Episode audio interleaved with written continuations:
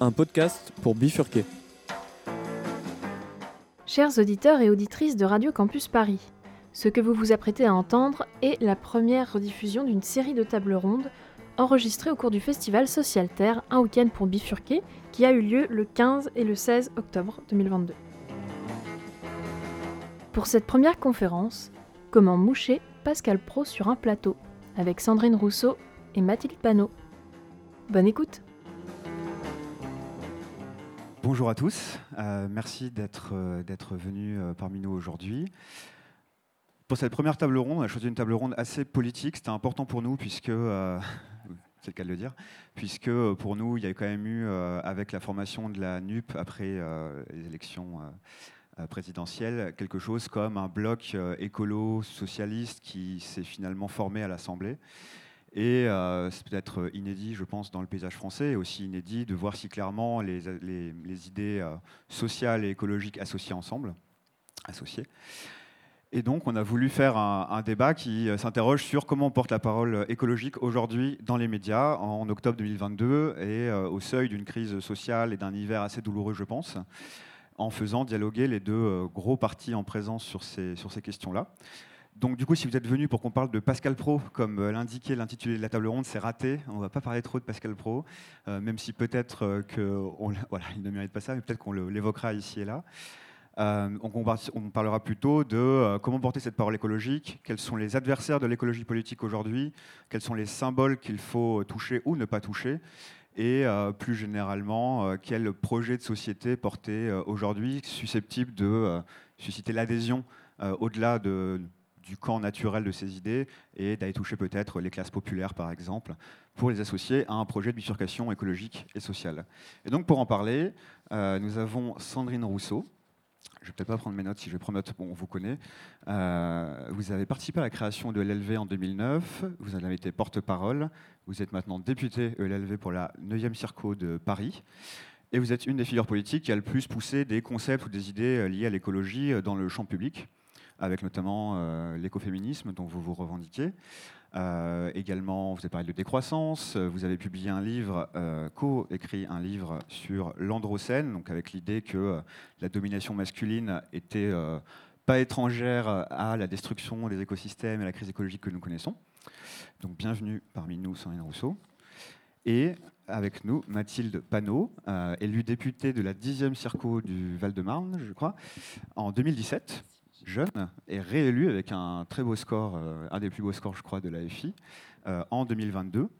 Et vous êtes également présidente du groupe parlementaire de l'AFI depuis octobre 2021. Euh, vous avez succédé à Jean-Luc Mélenchon, mais vous avez surtout mené des combats écologiques multiples sur de nombreux fronts pendant la première mandature, dont j'en ai noté juste quelques-uns, mais vous, êtes, vous avez milité pour une gestion alternative des forêts, vous êtes élevé contre les coupes rases, pour la sortie du nucléaire, contre l'accaparement de la ressource eau en France, sur le territoire français. Donc voilà, donc bienvenue également euh, parmi nous pour euh, parler d'écologie politique. Et j'ai envie de commencer juste par essayer d'identifier un petit peu c'est quoi l'adversaire aujourd'hui de l'écologie quand on va dans l'espace médiatique pour défendre ses idées, euh, sans parler forcément de Pascal Pro du coup. Mais voilà, est-ce que c'est encore le climato-scepticisme aujourd'hui l'adversaire, comme ça l'a été historiquement peut-être des idées écologiques Est-ce que c'est encore ça l'adversaire? Ou est-ce qu'il a pris d'autres formes ou est-ce qu'il a changé de terrain? Peut-être commencer par, euh, par vous, Mathilde. Bonjour à, toutes et à tous. Donc, merci euh, déjà beaucoup pour, euh, pour l'invitation. Bon, je pense qu'il il faut commencer par dire que le plus gros problème pour parler écologie dans les médias, et j'aimais beaucoup le titre que vous aviez donné à, à cette conférence, le plus gros adversaire, il ne faut pas se cacher derrière le petit doigt, c'est le fait que 90% des médias sont détenus par 9 milliardaires et que ça, ça a des conséquences extrêmement concrètes. Et je voudrais commencer par dire que je ne parle pas indistinctement euh, des médias parce que euh, il y a euh, Socialter, il y a Reporter, il y a Bastamag, enfin il y a plusieurs médias qui sont des médias d'ailleurs qui font du travail remarquable avec des moyens limités, qui eux parlent d'écologie extrêmement souvent et du plus grand défi que nous avons du 21e siècle. Donc le plus grand problème qu'on a, c'est le fait qu'il y a une concentration extrême des médias dans la main euh, de quelques milliardaires avec des conséquences. Je ne sais pas si vous avez vu euh, la une du Parisien d'il y a euh, deux jours qui disait qui sont les extrémistes qui font grève? C'est pas un hasard qu'on arrive à cette une-là, c'est parce que vous, ne pouvez pas penser que les, milliardaires possèdent des médias de manière extrêmement concentrée. On peut penser à Bolloré, qui en a vraiment, qui a investi dans énormément de médias. Si on fait la liste, elle est très très longue.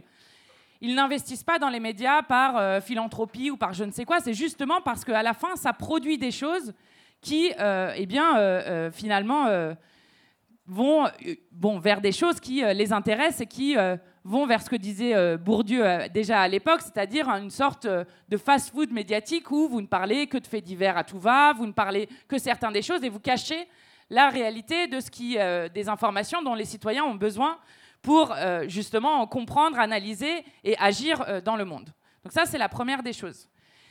La deuxième des choses, du coup, coup à laquelle on est confronté et sur lequel il, faut, aussi le penser, c'est une question sociologique sur les journalistes.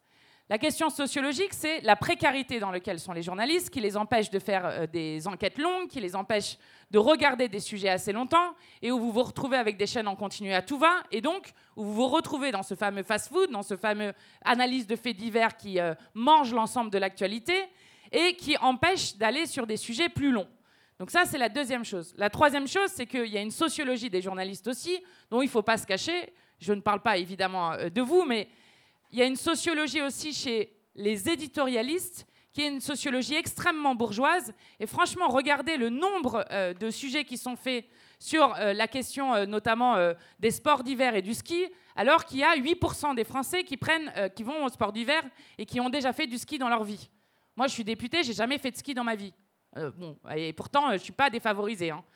Donc, ce que je veux dire par là, c'est que, y compris cette sociologie-là, elle, impacte aussi l'information, euh, euh, qui est donnée.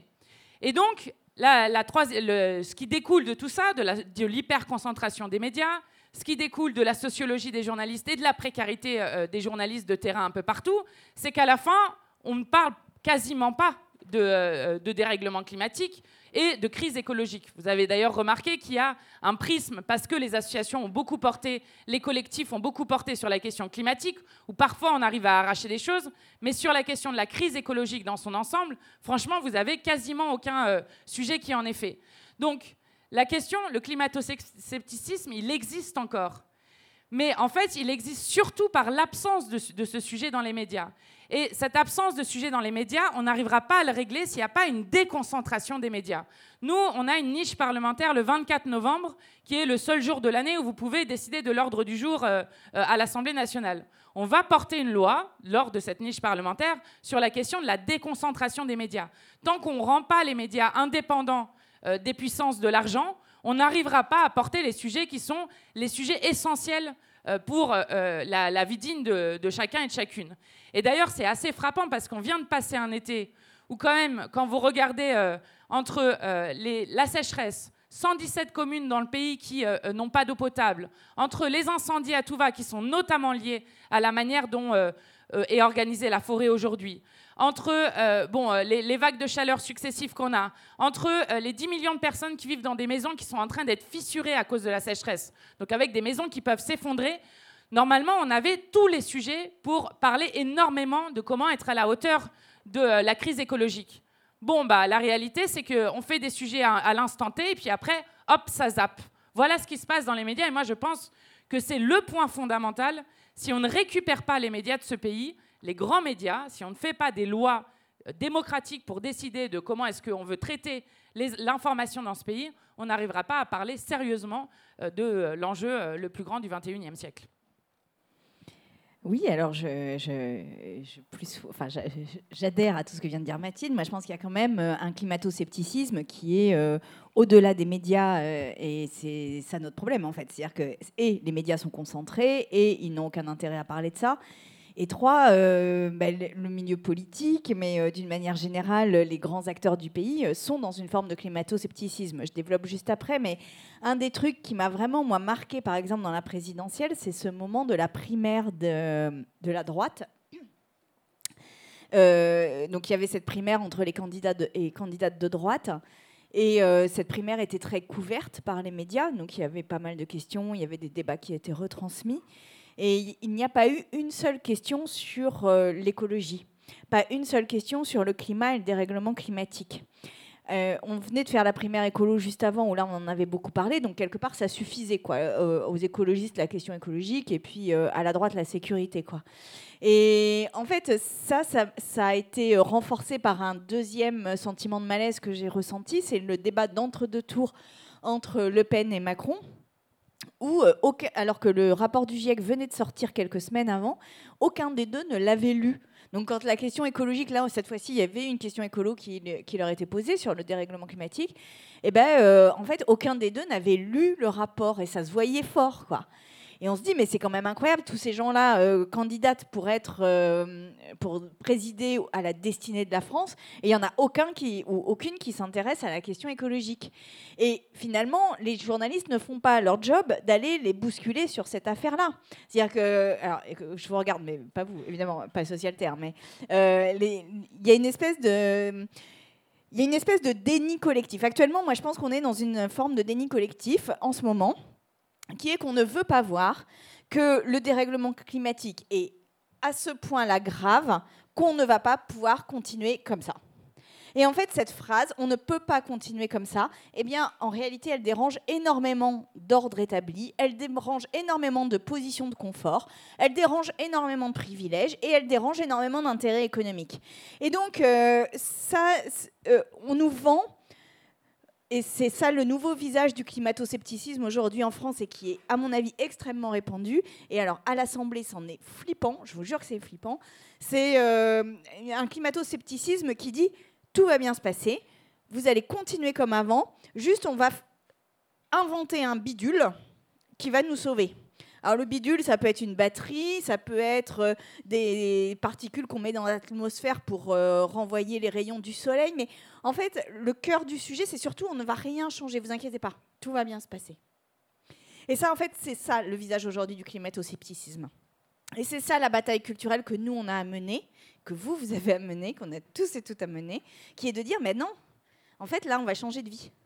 Et finalement, profitons de ce moment-là pour gagner en liberté, pour gagner en espoir, pour gagner en solidarité, pour gagner en bien commun, pour gagner en ce qui est absolument nécessaire et perdre tout ce qui est euh, futile et inutile et qui nous envoie dans le mur. Voilà, c'est ça la bataille culturelle qu'on a à faire, dire oui, on va devoir tout changer. Oui, enfin là, on ne peut pas continuer. C'est pas vrai que si on transforme les voitures euh, thermiques en voitures électriques, ça sauve la planète, ça n'est pas vrai. Voilà, on peut se le raconter, mais ça n'est pas vrai.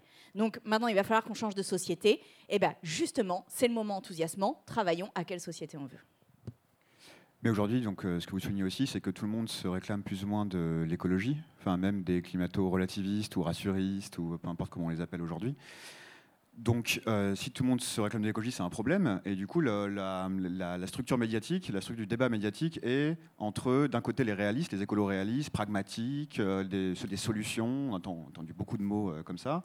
Et de l'autre côté, on aurait donc les radicaux, ceux qui assument une radicalité, mais du coup, qui sont taxés de dogmatisme, idéologisme, euh, utopisme, voire carrément dangereux, amiche, euh, khmer vert, etc., etc. Donc il y a ces casse-noisettes un peu euh, pris entre, entre une écologie pragmatique, une écologie pas pragmatique et radicale. Comment on sort de cette opposition? Parce qu'on on sait que dans, dans, les médias, on aime les schémas binaires, parce que ça crée des récits très faciles. Comment on en sort? Est-ce qu'il faut en sortir de ce piège? Est-ce qu'il faut refuser ces catégories-là? Ou est-ce qu'au contraire, il faut assumer que vous êtes euh, radical et que oui, vous êtes peut-être utopiste, etc. Mais que c'est ça, en fait, euh, le projet que vous portez. Donc c'est quoi C'est assumer une radicalité ou sortir de ce schéma-là aujourd'hui? Peut-être euh, je vous relance directement. pardon. alors moi j'en ai ras le bol du pragmatisme. Hein. Enfin je vous le dis tranquillement, c'est que j'en peux plus du pragmatisme. On mange du pragmatisme matin, midi et soir. moi j'ai passé dix ans de ma vie à répondre à des questions de journalistes qui disaient mais êtes-vous bien raisonnable? Comme ça. Ben oui, finalement, euh, la question, en fait, vous devriez la poser euh, à Larcher, à Xavier Bertrand, à Le Pen, à, Macron, à Bruno Le Maire. C'est eux qui ne le sont pas aujourd'hui. Donc euh, moi, le pragmatisme, ça me gave, vraiment. Parce qu'en plus, derrière le pragmatisme, qu'est-ce qu'il y a? Il y a l'idée qu'on va faire un programme politique, et, je ne vise personne évidemment, mais voilà. on va faire un programme politique, on va faire 5000 balles sur la chaudière de réduction, on va faire 1000 euros sur votre voiture, on va vous filer un chèque pour, pour rénover votre maison, etc. Mais à la fin, tout ça ne fait pas récit, en fait. C'est-à-dire que tout ça, bah, quelque part, on a l'impression d'être face à, des devis d'artisans qu'on regarde et puis on dit, oh, bah, je vais choisir lui ou lui. Euh. Et là, l'aventure qu'on a à mener, c'est une aventure inédite, puisque en temps de paix, ça ne s'est jamais produit, c'est qu'on a à, travailler un récit. C'est quoi aujourd'hui le progrès? C'est quoi aujourd'hui la solidarité? C'est quoi aujourd'hui le commun? C'est quoi aujourd'hui ce dont on a absolument besoin? Euh, Voilà. Et le pragmatisme nous empêche de faire ça, parce que le pragmatisme, ça nous renvoie à une somme de petites mesures qui peuvent être très bien. Hein. Je veux dire, euh, changer une sous-chaudière, c'est très bien, mais en fait, ça nous renvoie pas à une espèce de, de, En fait, ça nous renvoie à des comportements individuels, là où on devrait avoir une fierté de faire collectivement. Et ça, je trouve que dans l'écologie pragmatique telle qu'elle nous est vendue, eh bien, on loupe complètement cette fierté de faire collectif et de faire ensemble quelque chose d'autre. Et évidemment que les comportements individuels sont importants, mais aujourd'hui, tout le monde sait que ça ne suffira pas, de toute façon, à, faire face à la crise. Donc, plutôt, que d'avoir une série de comportements individuels, d'arbitrage individuel à faire, et ce qui va derrière, c'est-à-dire la culpabilisation de le faire ou de ne pas le faire, eh bien, soyons fiers de, le faire, de faire ensemble une autre société et de participer à une aventure inédite dans l'histoire de l'humanité. Moi, franchement, je suis très heureuse de vivre en ce moment pour pouvoir euh, essayer de pousser ça. Et je suis très sûre qu'en plus, ça va arriver dans les semaines qui arrivent, parce que de toute façon, le système, là, s'effondre. Il s'effondre déjà. Les factures d'électricité augmentent, euh, le gaz, euh, les gens n'ont plus de quoi manger. Donc là, on est dans l'effondrement. Donc, asseyons-nous, grève générale, asseyons-nous, réfléchissons et faisons autre chose pour continuer, parce que je suis tout à fait d'accord avec ce que disait euh, Sandrine à l'instant, je pense que c'est pas nous qui sommes radicaux, c'est la réalité qui est au contraire radicale quand on, quand on la regarde. Et effectivement, ils font deux choses. Tout à l'heure, Sandrine disait quelque chose de très juste. En fait, ils essayent à chaque fois, les puissants de notre pays, ils essayent à chaque fois de pouvoir continuer comme avant le système, en fait, de faire des ajustements. Donc ça passe par voler les mots. vous avez vu qu'il y a euh, il, donc il parle de planification. Là, depuis cet été, il parle de sobriété. Donc, donc de reprendre les mots et les concepts à leur compte et en leur mettant euh, à leur sauce. Euh, la sobriété, pour eux, c'est le col roulé. Ce qui est quand même particulièrement humiliant pour les 12 millions de personnes qui vivent déjà en précarité énergétique dans notre pays. Donc, ils volent nos mots, ça c'est la première chose. Ensuite, ils essayent de nous décrédibiliser pour dire que ça serait pas possible ce qu'on propose. Et ça, c'est un truc, euh, on dit souvent, euh, Thatcher, euh, il n'y a pas d'alternative possible. Les macronistes font ça. À l'Assemblée nationale, c'est très frappant de voir à quel point, et d'ailleurs dans les manifestations, lorsqu'ils répriment les manifestations, notamment les manifestations écolo avec gaz sur les, sur, sur, les gens, avec arrestation, etc., c'est non seulement pour faire peur, pour que les gens bougent pas, mais pour aussi redire, en fait, finalement, il n'y aurait qu'un chemin possible qui pourrait être pris. Donc, ils nous décrédibilisent, ils volent nos mots, c'est la, la manière de faire. Et donc, nous, je pense que le plus grand levier qu'on a en ce moment, c'est justement la question de l'imaginaire dont on parlait. Parce que le monde dans lequel on est, l'idée euh, de changer des choses qui pourraient, euh, et, de la bifurcation qu'on a opérée, qui peut effrayer plein de monde aussi, et de la catastrophe qui euh, avance au fur et à mesure c'est aussi pour nous l'occasion de rompre avec un, monde de malheur. Et le plus grand levier pour nous, c'est que ce qui était euh, leur force principale, c'est-à-dire faire rêver les gens, autour euh, de cette société néolibérale dans laquelle vous pouviez déployer tout votre individualisme, avoir euh, une voiture chacun, voire deux voitures par famille, pouvoir vous déplacer comme vous voulez, avoir votre propre maison avec votre propre jardin, avec bon tout l'idéal qu'ils ont construit autour de la société euh, néolibérale est en train de s'effondrer. Quand vous voyez qu'à la rentrée, vous avez des familles qui ne savent pas s'il va y avoir un professeur en face de leur enfant. Et des parents qui vous racontent que leur enfant rate des centaines d'heures de cours par, euh, an parce que les professeurs sont non remplacés. Quand vous voyez qu'il manque 50 000 assistantes sociales dans ce pays, qu'il manque 100 000 soignants, dont 60 000 infirmières, qu'il manque 240 000 euh, personnels des EHPAD pour euh, les personnes âgées, qu'il manque 8 000 chauffeurs de cars scolaires pour emmener les enfants à l'école, qu'il manque 1200 conducteurs de train eh bien, je crois que justement, leur monde ne fait plus rêver. Et pour nous, ça, c'est le levier le plus important. Parce que le monde qu'on défend, nous, avec le programme qu'on porte, justement, lui fait rêver autour des questions d'entraide. Parce que si on veut faire face euh, au dérèglement climatique et à la crise écologique, il faut reconstruire une société d'entraide absolument. Il faut arrêter avec l'individualisation des comportements, la culpabilisation dont parlait Sandrine à l'instant, qui est de dire que finalement, parce que ça c'est aussi une manière de dire euh, que le système doit changer tel qu'il est, c'est de dire c'est ta faute si tu as jeté la canette de coca par terre, et ce n'est pas celle de Coca-Cola qui produit je ne sais pas combien de milliards de canettes dans la journée ou par heure. Et donc, de ne jamais interroger le système dans lequel on vit. Et nous, là où il faut être ferme sur ces principes-là, c'est de dire que si on veut être à la hauteur de ce défi, eh bien, c'est des décisions collectives, démocratiquement décidées, et qui permettent à chacun d'avoir une vie digne. Et c'est ça qui fait rêver dans le monde qu'on défend. parlons, du, parlons récit collectif, justement, et des mots, puisque vous pointez la, récupération des mots. Nous aussi, on a beaucoup pointé euh, de la résilience à la planification, à la sobriété, enfin, tout y passe. Un jour, Macron sera décroissant, c'est une évidence. Donc, euh, donc, en fait, de quelle écologie on se réclame pour pas être récupéré, certes, mais aussi pour quel récit on produit avec ces mots. Et donc là, j'ai deux euh, représentants intéressants pour cette question, puisque euh, vous, Sonia Rousseau, vous, vous, réclamez de l'écoféminisme. Euh, et vous, votre parti, vous aussi également, je crois personnellement, mais vous réclamez plutôt, dans le cas d'une filiation avec l'écosocialisme. Et moi, j'aimerais bien que vous reveniez toutes les deux, chacune, sur cette tradition de laquelle vous réclamez. Pourquoi vous le faites? Et aussi également, est-ce que les deux dont vous vous réclamez s'articulent entre elles? C'est-à-dire, est-ce qu'elles sont exclusives? Est-ce qu'elles sont proches? Est-ce qu'elles est-ce que c'est les deux faces de la même pièce? Euh, Voilà, j'aimerais avoir ce débat un peu quand même sur qu'est-ce qui sous-tend idéologiquement aussi vos, visions et vos récits politiques. Euh, donc nous, on se réclame euh, de l'écologie populaire, c'est ce qu'on dit souvent à la France insoumise, qui est le fait de marquer que l'écologie est aussi une lutte de classe. je le dis de la manière la plus simple qui soit. Euh, pourquoi? Parce que quand vous regardez, ce sont les plus riches. Euh, vous avez un très bon livre d'Hervé Kempf sur cette question-là. Ce sont les plus riches qui polluent le plus dans notre, pays. Ce sont 100 multinationales qui sont responsables de 70% des émissions de CO2 et donc responsables de la situation dans laquelle on est. Et à chaque fois, ce sont les plus pauvres à l'intérieur des pays ou, évidemment, euh, y compris dans le monde, dans les pays du Sud, qui sont les premières victimes des effets et des conséquences de la crise écologique que nous vivons. Donc déjà, assumer cette conflictualité qui existe dans l'écologie, pour nous, c'est important. L'écologie populaire, c'est quoi? C'est d'abord de dire, un, que euh, nous, nous, voulons que euh, l'écologie soit d'abord portée sur des questions systémiques. C'est ce que je disais tout à l'heure sur le fait, évidemment, qu'il faudra des changements individuels aussi, mais que la première des mesures à, prendre, c'est d'abord celle de euh, changements démocratiquement décidés. Et nous, on assume la place de l'État dans cette question-là.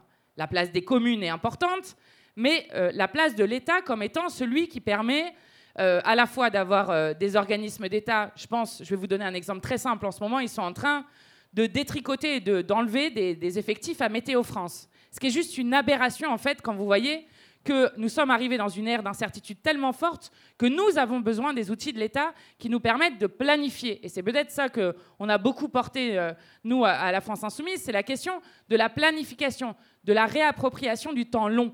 Parce que ce qu'on vit avec euh, euh, la question écologique, c'est non, enfin, évidemment l'ère d'incertitude dont je parlais, mais c'est aussi le fait qu'on se retrouve dans un temps du capitalisme qui est un temps effréné, qui ne correspond pas du tout au cycle euh, que vivent euh, les écosystèmes, et donc qui à la fin, si je prends l'exemple des forêts sur lequel j'ai beaucoup travaillé, qui à la fin coupe des forêts alors que vous avez des arbres qu'on pourrait appeler adolescents, et euh, le font sur un système d'agriculture productiviste, c'est-à-dire que vous coupez, vous faites une coupe rase, c'est-à-dire vous coupez tout à blanc, euh, et ensuite, euh, vous replantez de la monoculture. Et à la fin, comme vous l'avez fait deux, trois fois, votre sol forestier est tellement détruit que vous devez utiliser des pesticides en forêt. On utilise des pesticides en forêt.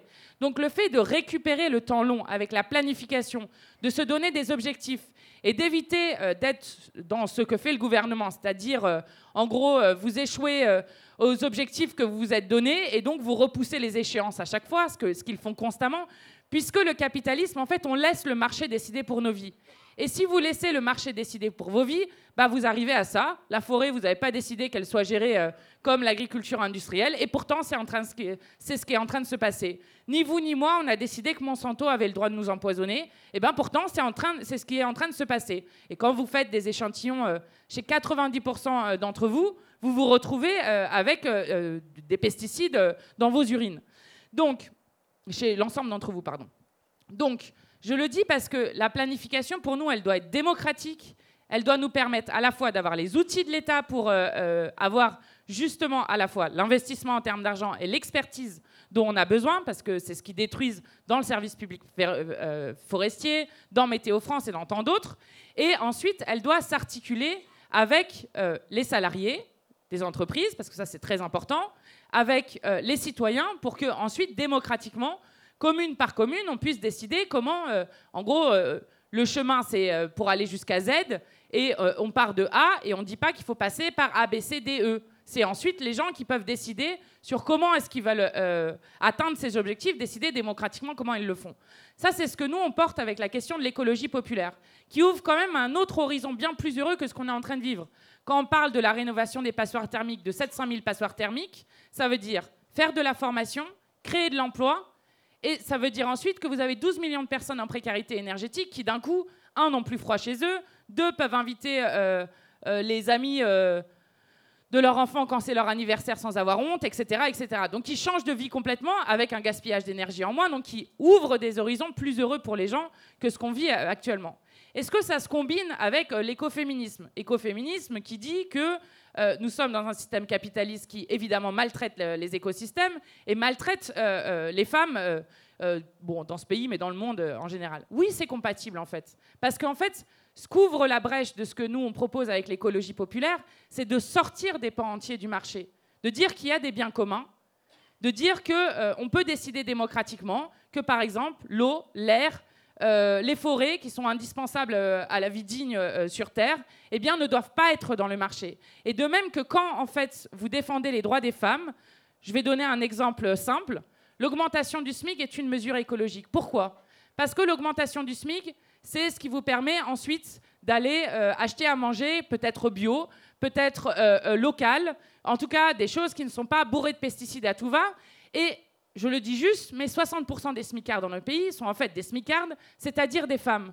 Donc en fait, la question c'est comment est-ce qu'on pense système et comment est-ce qu'on décide démocratiquement qu'on rompt avec un système capitaliste qui a décidé de nous envoyer droit dans le mur et de détruire nos conditions d'existence même avec les plus riches qui, de leur côté, eux, ont décidé qu'ils allaient construire une île artificielle euh, pour pouvoir euh, vivre à l'abri euh, du dérèglement climatique. Donc, faut affronter ces choses-là ensemble, et moi, je pense que ça, ça, se combine, et que, y compris l'approche, je le dis juste pour terminer sur ce point-là, mais l'approche avec des mots obus, je le dis, c'est l'expression qu'on utilise pour dire pour faire réagir, la planification, ce qu'a fait Sandrine récemment, par exemple, sur le barbecue, eh ben, c'est utile parce que ça permet de penser. Quand tout le monde dans le pays est en train de réfléchir à quelle est la relation genrée à la viande, alors qu'on sait qu'il faut diminuer drastiquement notre consommation de viande, ça fait réfléchir les gens. Alors les gens, ils sont d'accord, ils sont pas d'accord, mais c'est bien en fait. Et on a besoin d'avoir ces mots au but qui viennent et qui poussent à la réflexion. Merci Mathilde.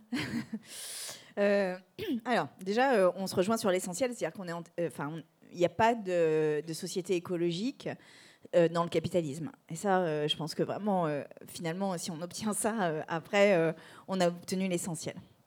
Donc ça, il n'y a pas de sujet là-dessus. Après, moi, pourquoi j'aime l'écoféminisme et pourquoi je parle beaucoup d'écoféminisme? Déjà parce que l'écoféminisme, c'est partir du terrain des gens, c'est-à-dire que l'écoféminisme, ce sont des luttes qui sont parties du fait que euh, c'était des mamans dont les enfants étaient malades dans des endroits de pollution. C'est euh, aux États-Unis euh, le long du Love Canal, c'est Greenham Common sur le nucléaire. Et en fait, ce sont des. C'est parti de là, c'est-à-dire des femmes qui se sont inquiétées pour l'avenir et qui ont euh, transformé ces luttes en des espèces de luttes euh, avec une esthétique particulière. Et je, pose ce mot esthétique. Alors je sais que c'est c'est pas quelque chose dont on parle souvent dans la politique, mais moi je trouve que euh, il y a quelque chose aussi à travailler de l'ordre de nos luttes politiques pour qu'elles prennent des formes qui soient différentes de celles qu'on connaissait dans l'androcène, dans l'anthropocène. Enfin, vous appelez comme vous voulez le système tel qu'il est actuellement, parce que on ne pourra pas le renverser avec les luttes qui, et avec euh, la grammaire de lutte qui était, euh, à mon sens, dans le précédent, même si euh, on pourrait aussi imaginer une forme de convergence de ces, de ces grammaires différentes. Et euh, ça, moi, j'aime beaucoup ce qu'elles ont inventé, ces femmes. C'est-à-dire que, par exemple, euh, sur euh, Greenham Common, c'était un lieu où il y avait des ogives nucléaires qui étaient en fabrication. Elles, sont une nuit, elles ont une nuit montée sur les silos et elles ont dansé nues sur ces silos. Bah, elles ont obtenu la fermeture du camp de Greenham Common. quand il s'agit du, du Pentagon Act aux États-Unis, en fait, elles ont tissé, donc elles étaient venues avec de la laine, elles ont tissé euh, des brins de laine euh, tout autour du Pentagone pour empêcher les gens de sortir. Et en fait, ça a fonctionné. C'est-à-dire qu'en fait, c'est une autre. Euh, voilà, c'est pas des démonstrations de force, c'est des démonstrations de résistance qui sont des, qui, se relient en fait à une forme euh, bah, d'art politique, de, de, notre, de, nos corps aussi qui sont dans, dans ces luttes, etc. Et, moi j'aime beaucoup ça. Je, suis vraiment très fan de ça. Euh, donc elles écrivaient des poèmes qu'elles envoyaient. Bon alors évidemment tout ça paraît un peu euh, anecdotique, l'a dit comme ça, et surtout à la veille d'une grande marche de main. voilà. Mais je trouve qu'il y a quelque chose aussi à travailler de l'ordre d'un renouvellement de la manière dont on pose le débat. Donc ça, c'est la première chose. Et la deuxième chose, c'est que dans les luttes écoféministes, il y a cette idée euh, très forte que euh, le municipalisme libertaire va nous aider aussi dans, dans la transformation. Parce qu'en fait, si vous êtes directement concerné, mais en fait, vous vous organisez sous forme de communauté, euh, alors communauté municipale, ou, mais on le voit déjà dans les ZAD ou dans des choses comme ça, et eh bien en fait, ça nous permet aussi euh, de décider collectivement et de ne pas nous sentir dépossédés d'un avenir. Parce que, mais je sais que dans l'écosocialisme, il y a cette, il y a cette accroche au terrain. Parce que si tout vient de l'État, je crois vraiment qu'il va y avoir une rébellion contre cela. Parce qu'en fait, c'est quelque chose qu'on nous impose, qu'on ne décide pas. Et donc, il faut donner des espaces de liberté, des espaces de, solidarité entre les personnes, des espaces d'échange et des espaces où finalement, il crée quelque chose de créativité aussi, d'une nouvelle euh, manière de vivre ensemble.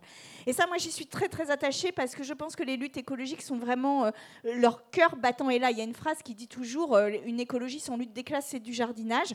Moi, je n'aime pas cette phrase parce que oui, l'écologie, c'est une lutte des classes, ça, j'ai aucun doute là-dessus. Alors vraiment, euh, aucun doute. Par contre, je pense que la solution viendra précisément des jardins. C'est-à-dire des jardins ouvriers, de la réhabilitation des jardins ouvriers, de la réhabilitation des, jardins partagés, d'une forme d'autonomie alimentaire, etc. Et tout cela, en fait, euh, ben, c'est aussi l'aspect vivant d'une société écolo. Donc euh, oui, l'État a un rôle à jouer et c'est heureux parce qu'il doit euh, coordonner l'ensemble. Mais par contre, réfléchissons aussi à notre manière de faire politique pour balayer un peu ces espèces de grosses démonstrations de force qu'on connaît un peu par cœur pour essayer de trouver aussi d'autres manières de faire politique. Ouais, juste pour rebondir euh, dessus, je suis très d'accord sur la question de l'esthétique d'ailleurs, y compris parce que euh, on parlait de nouvelle imaginaire, c'est aussi ça qui permet euh, de projeter vers un, vers, vers, vers, vers l'autre, la, société qu'on veut construire, quoi. Donc, donc, ça, je, suis très d'accord dessus. Sur le municipalisme et, la question de l'État, qui sont des débats très longs qui traversent, y compris peut-être qu'il y a même une des choses sur lesquelles, avec euh, euh, les écologistes, on a le plus à travailler, et sur lequel je pense on a d'ailleurs un peu bougé aussi euh, chacun, des côtés. Moi, je pense que ça se s'oppose pas, et moi je suis très d'accord avec le fait qu'il faut un, côté créatif et fécond. Après, moi j'ai aussi une, histoire militante. Moi, j'ai commencé par l'associatif, donc je suis très sensible à ça. J'ai commencé par l'associatif, mais notamment, moi, j'ai bossé de, deux années à Grigny, euh, qui est euh, une des villes les plus pauvres de France, dans un quartier euh, populaire. Et moi, une des choses qui me tient très à cœur, et c'est pour ça que je veux aussi qu'il y ait cette place de l'État très forte, en plus de, municipalisme, qui permette de donner une liberté, une créativité dans la manière dont on atteint les objectifs qu'on s'est fixés collectivement et démocratiquement. ça me tient très à cœur cette question de l'égalité des citoyens entre eux dans ce pays notamment parce que euh, Grigny, quand vous parlez euh, de la ville la plus pauvre, enfin une des villes les plus pauvres de France, vous parlez d'un quartier euh, où SOS Médecins ne veut plus venir depuis 1994, donc vous n'avez pas de voiture et votre enfant tombe malade le soir, eh bien vous, vous, débrouillez comme vous pouvez. où vous pouvez plus recevoir de colis parce que les livreurs refusent de venir dans le quartier, où vous avez plus de services publics, où vous avez et donc je pense que les deux peuvent se combiner, mais pour moi, l'importance d'avoir, un, État qui est fort sur ces questions-là et des décisions euh, euh, qui permettent évidemment une liberté, une créativité, parce que je pense qu'on en a vraiment besoin, parce que, y compris pour inventer, euh, on va être face à un défi énorme. Si on avait réussi, par exemple, à être au pouvoir au gouvernement en juin, je pense que il y aurait, plein de choses qu'on aurait dû tester, inventer euh, et, qui ne sont pas faciles. C'est pas facile en fait quand vous regardez tous les bouts à allier euh, pour, euh, pour faire face à ce dérèglement. Mais par contre, vraiment, l'idée de toujours avoir en tête que si vous, vous gardez l'angle des plus pauvres de ce pays et que vous le gardez en fil, je pense qu'il y a moins de chances de se tromper. Et donc, on a besoin aussi d'avoir un État fort sur cette question-là.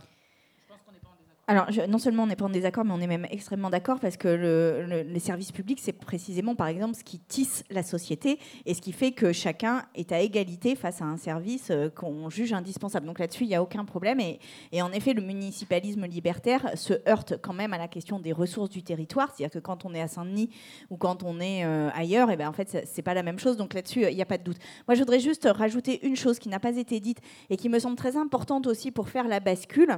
C'est qu'à un moment donné, il va falloir poser les responsabilités. Et ça, c'est la chose qu'on n'arrive pas à faire aujourd'hui dans le débat politique, ou, du moins euh, pas à être entendu là-dessus. Et euh, ça n'est pas vrai que la responsabilité d'un riche et la responsabilité d'un pauvre est la même dans le dérèglement climatique. Ça n'est pas vrai que la responsabilité d'un Européen et d'un Africain est la même dans le, dans le dérèglement climatique.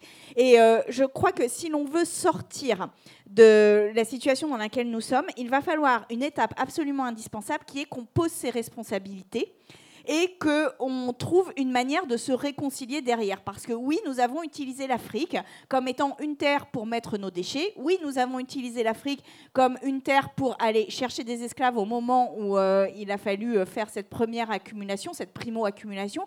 Et oui, nous avons utilisé l'Afrique aussi sous forme de colonisation pour nous approprier les ressources. Et ça, je crois que par exemple, ça fait partie des débats qui, qui sont absolument intrinsèquement liés à la question écologique. C'est-à-dire que tant qu'on ne pose pas ça, tant qu'on ne pose pas la responsabilité, alors on ne pourra jamais passer à une autre étape parce qu'on est dans une forme de revanche des uns vis-à-vis des autres euh, ou une forme de, sentiment d'injustice des uns vis-à-vis des autres. Et donc aujourd'hui, il y a vraiment un enjeu qui est de poser les responsabilités, de dire que oui, nous sommes parmi les plus responsables de ce qui se passe et que oui, il va falloir euh, qu'il y ait des conséquences à cela, notamment de solidarité, notamment financière, etc. Mais aussi euh, de le poser symboliquement dans le débat politique parce que on ne peut pas continuer comme si aujourd'hui, euh, bah, on était tous voilà, comme ça devant le truc. Et c'est pour ça que l'anthropocène, ce mot-là, euh, ne dit pas la différence de responsabilité. Et c'est pour ça qu'on a écrit ce petit livre sur l'androcène. Alors la question de la symbolique va permettre d'atterrir sur le dernier thème, dernière question, puisque le temps est compté avant qu'on ouvre euh, les questions à la salle. la symbolique, donc on s'attaque, vous avez parlé tout à l'heure du barbecue. Euh, on peut parler peut-être dans le contexte que vous, venez de dire euh, de, des super euh, jets, par exemple, des jets privés, qui ont été un symbole attaqué notamment par les écologistes, mais pas que cet été. Et bien sûr, au-delà du, jet, c'est pas le jet qu'on attaque. On sait bien que si on, a, on interdit les jets, on ne réglera pas le problème, mais c'est tout ce qu'il y a derrière, évidemment. c'est les super riches, c'est le train de vie, c'est les responsabilités différenciées pardon, entre justement un Français moyen et un super riche. Donc la question de s'attaquer à des symboles, elle est hyper importante quand on mène un combat politique dans l'espace médiatique. Or, cette question, elle, quand même, je pense que c'est honnête intellectuellement de poser aussi la question des bons symboles et des mauvais symboles. Et on peut peut-être les évaluer que sur les réactions qu'ils suscitent. Et donc, par exemple, on voit que des, euh, des, militantes écolos ont jeté de la soupe hier sur une œuvre de Van Gogh. Quelque chose qui est assez mal compris en son l'Est et assez mal expliqué par les médias, à vrai dire, mais c'est quelque chose qui clive beaucoup. De même que quand XR à Londres avait interrompu un enfin, avait gêné le passage d'un métro euh, à 6 h du matin, je crois, au moment où tous les travailleurs allaient, bosser, c'était très très mal perçu, très mal reçu. A contrario, sur un jet privé, on montre quand même que, à tous les Français que quand même euh, le problème écolo, c'est un problème de riches aussi. Enfin, c'est un problème qui concerne avant tout les riches. Euh, pas dans le sens qu'on peut croire à l'inverse que ce serait un problème de bobo, hein, on est d'accord. Donc voilà, donc la question c'est est-ce qu'il y a des bons symboles? Est-ce qu'il y a des mauvais symboles? Est-ce qu'il y a, euh, des, fois des erreurs? D'ailleurs, je pense à vous, évidemment, Sandrine Rousseau, parce que vous avez des bonnes punchlines, hein, on va dire. Donc, est-ce que parfois il y a des choses où on se dit, on a touché un symbole, et peut-être que c'était, même si sur le fond on a raison, par exemple sur la viande, on sait très bien qu'il faut baisser la consommation de viande, et qu'il y a des études qui étayent le lien entre virilisme et euh, consommation de viande, même si on a raison, est-ce que des fois on regrette certains symboles qu'on a touchés? Est-ce que ça a été contre-productif? C'est une question que je pose à vous, mais également euh, en conclusion à Mathilde, et ensuite on ouvrira les questions. Alors, euh, moi déjà, euh, on va reparler de la sauce tomate, là, enfin de la soupe à la tomate euh, sur Van Gogh. Alors moi, quand j'ai vu ça hier, j'étais scotché. Je me suis dit, waouh, les tournesols de Van Gogh, c'est une espèce de monument, un chef-d'œuvre, un truc que personne ne remet en cause, quoi. Donc sur le moment, j'ai été choquée, un peu comme tout le monde, je pense. Et en fait, depuis que j'y réfléchis, parce que ce, truc m'occupe depuis, enfin occupe un espace de mon cerveau depuis hier, ce matin, je me suis levée en disant mais en fait, c'est assez génial comme action. Alors évidemment, je me suis pris encore plein, d'attaques sur Twitter en disant ça, mais en fait, ça pose une question qui est pour moi fondamentale, qui est ben, là, il aura plus si on continue comme ça, il n'y aura plus personne pour regarder ce tableau. Et en fait, c'est ça la question. C'est que si on continue comme ça, il n'y a plus personne pour regarder ce tableau. Et en fait, euh, ben, juste avec une action comme ça, euh, elles ont réussi à poser ça. Bon, après, j'espère juste que le tableau est quand même pas abîmé, parce que moi, je, tiens quand même à ce patrimoine qui est un patrimoine d'art, euh, voilà, et je préfère ça à du patrimoine financier. Donc voilà, évidemment, il y a ça. Après, sur la question, est-ce que je regrette d'avoir parlé du virilisme dans le barbecue? Ben non.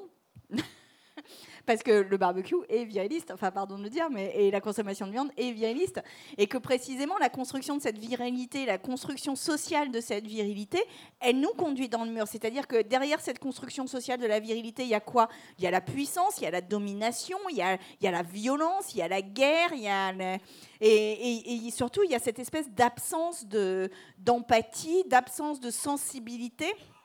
Or, aujourd'hui, si nous voulons nous sortir de la situation dans laquelle nous sommes, il va falloir retrouver la question du sensible, il va falloir se réconcilier avec cette question du sensible, parce qu'il faut qu'on sente presque dans nos tripes que la situation est grave. Il faut qu'on sente dans nos corps que là, nous ne pouvons plus continuer, que ce système nous fait du mal, qu'on s'est privé en fait du, bonheur d'être aligné avec nous-mêmes. Et oui, euh, si, on veut, pardon, si on veut respecter les animaux, la planète pour ce qu'ils sont et non pas pour ce qu'ils peuvent nous amener à nous, simplement parce qu'ils existent, eh bien, il va falloir que nous nous considérions comme un parmi eux, une espèce parmi le vivant.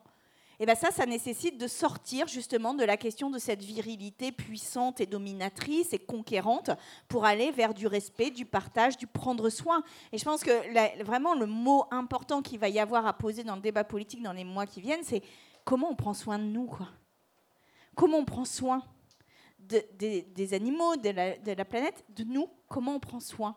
Et bien ça, en fait, ça change totalement toutes les politiques publiques, rien que de poser cette question. Ouais, sur la question, euh, la question, la question des stratégies. Bon, déjà, moi, je pense qu'il euh, y, a plusieurs stratégies qui doivent et peuvent se combiner, et que euh, c'est important en fait qu'il y, ait différentes stratégies qui se mettent en œuvre y compris, je pense que c'est une des forces que nous, on a à la NUPES, c'est euh, d'avoir des manières d'exprimer. Alors, on est sur un programme commun, on est avec 650 euh, mesures programmatiques sur un programme de gouvernement sur lequel nous sommes toutes et tous d'accord. Mais par contre, on ne va pas forcément l'exprimer différemment. Alors, il ne faut pas tomber dans la caricature de euh, les socialistes sont mous, les insoumis sont complètement excités et les écologistes sont je ne sais quoi, hystériques ou je. Voilà, voilà, rêveurs. Voilà. Euh, mais euh, mais c'est pas grave en fait, et c'est bien de l'exprimer de manière différente. Première des choses. Deuxième chose, je disais, on est dans une situation qui est radicale, c'est-à-dire qu'il y a une colère chez les gens qui est immense. Et euh, moi, je pense que ça ne sert à rien de faire comme si cette colère n'existait pas ça ne sert à rien de nous reprocher d'exprimer cette colère parce que cette colère, elle existe et que quand vous regardez la situation dans laquelle on est et dans laquelle on va être cet hiver, vraiment, il y a des millions de gens qui vont devoir choisir entre remplir leur frigo, payer leur loyer, payer leur facture d'électricité et faire, et faire manger euh, leurs gamins à la cantine. Enfin, c'est ça les choix impossibles dans lesquels euh, vont, vont, se retrouver les gens. Donc je pense que cette colère, il faut qu'elle s'exprime aussi et c'est pas grave que parfois elle s'exprime de manière euh, forte. Sur les cibles, moi, les cibles, je suis très favorable à ce qu'on nomme euh, les responsables, comme c'était dit tout à l'heure. Vous connaissez toutes et, et, tous Monsanto. Pourquoi vous connaissez Monsanto? Parce qu'on les a pointés à chaque fois. Si je prends l'équivalent de la forêt, dont je parlais tout à l'heure, vous ne connaissez pas les noms des coopératives forestières qui sont en train euh, de détruire et de faire que les forêts françaises aujourd'hui captent moins de carbone que ce qu'elles en captaient avant, qui sont en train de détruire. Vous ne les connaissez pas. Pourquoi vous ne les connaissez pas? Parce que alors certains peut-être les connaissent, Alliance Forêt, etc. Mais euh, on a besoin en fait de, nommer des responsables, y compris pour qu'on puisse identifier les lieux où, à qui on doit reprendre le pouvoir justement, et, euh, non pas pour euh, être violent contre eux. Moi, je ne crois pas à la violence en politique. Mais pour pouvoir identifier et savoir qu'est-ce qu'on veut reprendre comme pouvoir à ces multinationales qui sont en train de détruire nos conditions d'existence pour s'enrichir toujours plus. Donc moi, je pense que c'est d'abord et avant tout les responsables euh, en termes de, de 440, de multinationales et euh, politiques qu'il faut cibler. Et que c'est en les ciblant aussi qu'on permet de savoir où est-ce qu'il faut récupérer le pouvoir. Et moi, je fais un petit point d'attention. Quand le GIEC nous parle de milliards, de millions ou de milliards de réfugiés climatiques qui vont arriver dans les dizaines d'années qui viennent, qui sont déjà là pour certains. Enfin, je veux dire, Madagascar, la famine qui a eu euh, terrible, personne n'en avait rien à faire dans les médias. Vous aviez un million de personnes qui étaient en train de, euh, crever, le Pakistan, dont, euh, enfin, un million de personnes, dont des, des, mamans qui donnaient des lanières de cuir à mâcher à leurs gamins pour qu'ils aient l'impression d'avoir des choses dans l'estomac qui est la première famine directement, c'est l'ONU qui le dit, directement liée au dérèglement climatique, notamment parce que les récoltes avaient été complètement dévastées. Je le dis parce que dans les années qui viennent, et dans, enfin en ce moment, mais dans les années qui viennent, le dérèglement climatique va provoquer des tensions entre les gens extrêmement fortes. Et nous, on a intérêt, c'est notre rôle, c'est notre rôle politique, associatif, militant euh, au sens très large, c'est notre rôle que la colère, elle ne se retourne pas contre celles et ceux qui sont les premières victimes et les non responsables du dérèglement climatique. Franchement, quand vous voyez comment on traite les migrants et les réfugiés dans ce pays, c'est honteux. Nous sommes le septième pays le plus riche au monde. C'est honteux. Et si on ne veut pas qu'on euh, ait un système avec des gouvernements qui puissent essayer de diviser les gens entre euh, ceux qui sont euh, les SDF français et ceux qui sont les SDF étrangers, ceux qui sont les chômeurs, qui sont les chômeurs qui, eux, vraiment cherchent un travail, ceux qui profitent du système. Enfin bref, vous, vous envoyez des oppositions tout le temps quand on va avoir des vagues migratoires très fortes, parce qu'on va en avoir, et que ce qu'on fait en ce moment, c'est juste faire mourir plus de gens en Méditerranée, parce que c'est à ça que servent les mesures qui sont faites actuellement, elles n'empêchent pas, les, quand les gens doivent partir de chez eux pour essayer d'avoir une vie plus digne, ils partiront toujours. Vous pouvez faire tout ce que vous voulez, ils partiront toujours. Donc la question, c'est juste combien de personnes vont mourir dans la Méditerranée, qui est devenue le plus grand cimetière aux portes de l'Europe. Donc moi, je le dis aussi dans une attention particulière au fait que nous avons à faire extrêmement attention à ce que la colère, elle ne se mette pas sur les gens les plus faibles dans notre société. Et donc construire des colères qui sont des colères vers le haut, notamment sur Total, notamment qui ils sont très actifs dans les forêts aussi, notamment sur Monsanto, notamment, bref, sur celles et ceux qui sont les principaux responsables de la destruction euh, de nos conditions d'existence. Je pense que c'est très important pour que justement on puisse avoir de l'entraide sur le grand nombre, parce que la majorité sociale de ce pays, elle n'a pas du tout envie de vivre comme ça et de continuer à vivre comme ça. Donc ces cibles-là, elles sont importantes. Alors j'entends, je suis intéressée, Sandrine, que tu me dises euh, ce que tu pensais de cette action, parce que moi, je comprenais bien la soupe, en disant, bah, il y, a des gens, ils n'ont plus que des... enfin, même se payer une conserve de soupe, ça devient compliqué.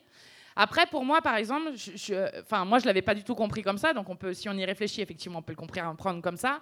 Je trouve qu'en grand nombre, le message, il passe pas immédiatement. La preuve, c'est qu'on est obligé de réfléchir pour comprendre ce qui a voulu passer et que l'art et la beauté, on parlait tout à l'heure de l'esthétique, l'art et la beauté sont des armes révolutionnaires pour nous. Alors je ne parle pas forcément de ce tableau-là en général, mais que c'est des armes révolutionnaires parce que ça travaille notre imaginaire, la manière dont on veut vivre ensemble, ce qu'on pense de la société, comment on l'analyse.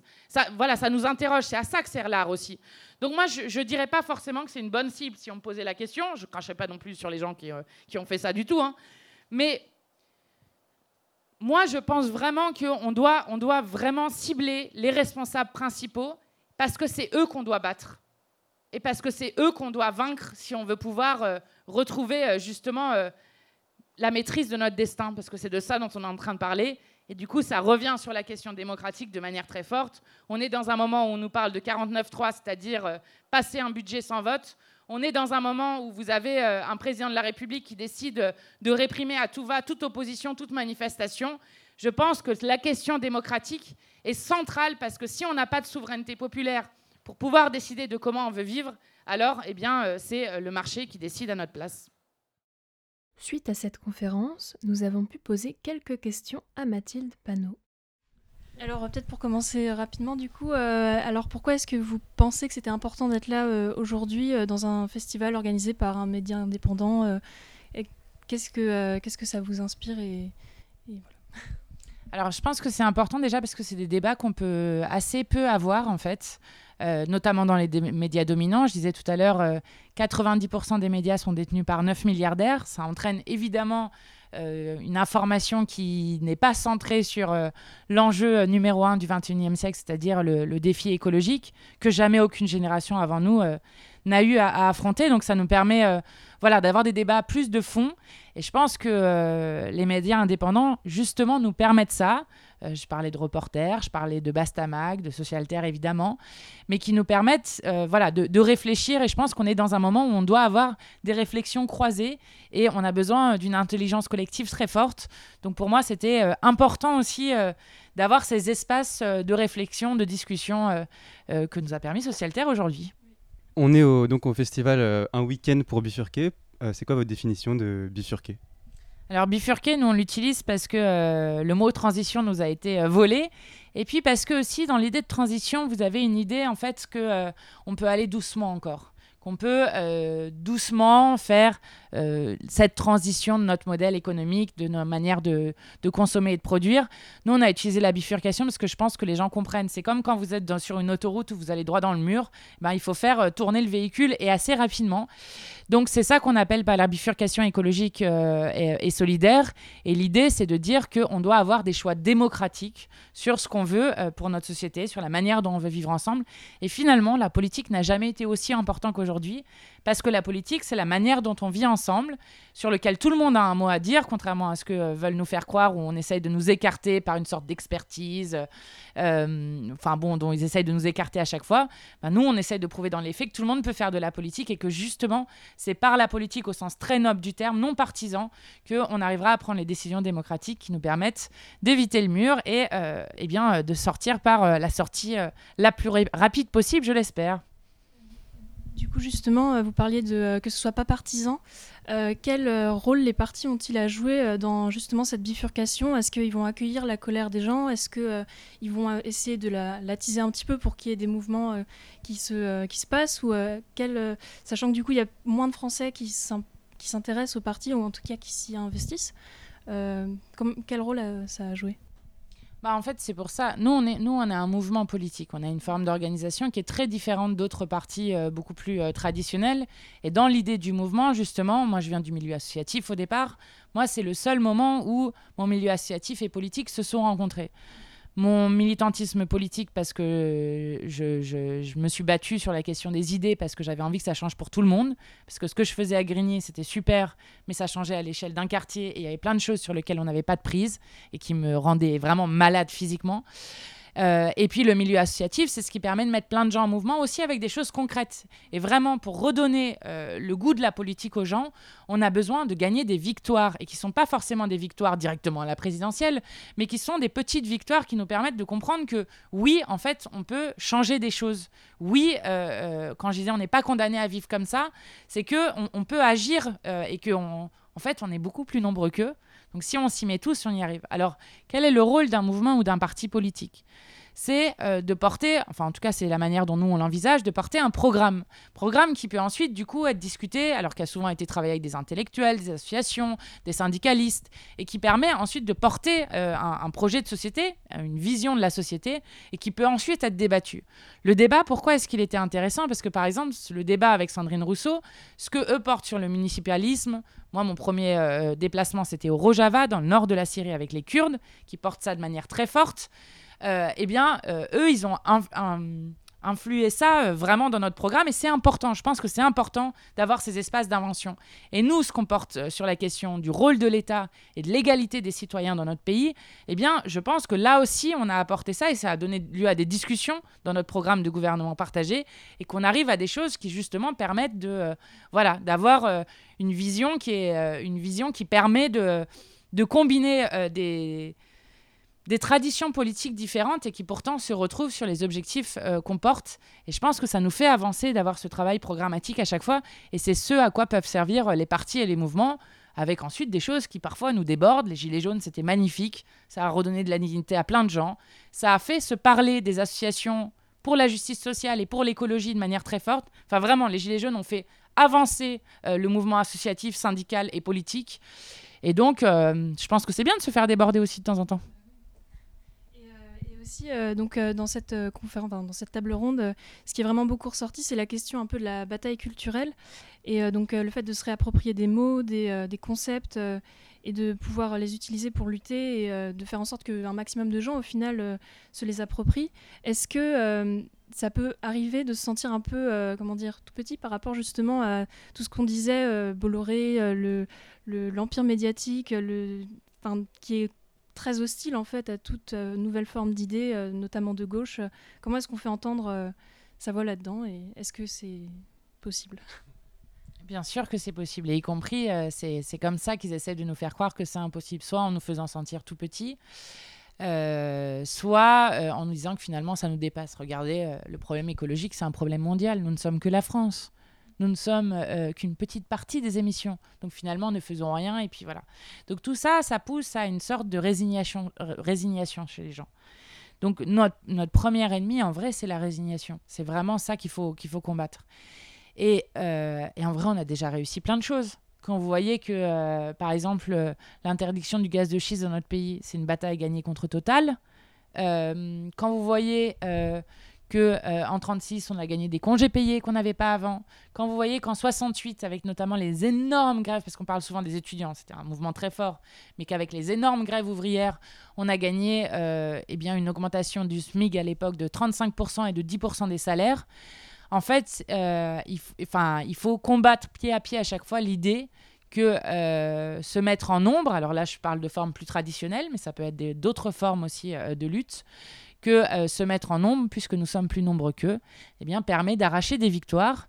Et, et, vous allez voir qu'on va en arracher encore. Les Gilets jaunes, ils ont quand même arraché 10 milliards d'euros. Euh, la réforme des retraites avec 2 millions de personnes dans la rue qui s'opposaient à cette réforme, eh bien, ce n'est pas à cause du Covid qu'ils l'ont abandonné, c'est grâce à la mobilisation très forte qu'on a faite, les 2 millions de personnes dans la rue. Nous, on a déposé 17 000 amendements euh, à l'Assemblée nationale euh, pour, pour les bloquer. Ben, S'il n'y avait pas eu cette résistance acharnée, cette réforme des retraites, elle serait déjà passée avec des millions de retraités qui seraient encore plus pauvres que ce qu'ils ne le sont aujourd'hui. Donc, il faut montrer que voilà, la lutte paie, et c'est pour ça qu'on a besoin de victoires sur des choses, et que toutes les victoires, même les plus petites, eh bien, elles permettent de redonner le goût de se battre et de dire que oui, on peut tout changer dans ce pays parce que, comme disait Allende, l'histoire est la nôtre et ce sont les peuples qui les font. Super, bah, merci beaucoup. Cette table ronde a été animée par Philippe Viondury, rédacteur en chef du magazine Social Terre. L'interview de Mathilde Panot qui a suivi a été réalisée par Joachim Taïeb, Pierre-Yves Lereyer et par moi-même, Marion Barbet. Mercredi prochain, ne manquez pas la deuxième table ronde du festival Peut-on jouir dans un monde injuste avec François Bégodeau et Adeline Baldacchino. Retrouvez la rediffusion de cette conférence sur le site de Radio Campus Paris et n'hésitez pas à la partager si vous l'avez appréciée ou si vous pensez qu'elle peut intéresser quelqu'un et surtout restez connectés sur Radio Campus Paris.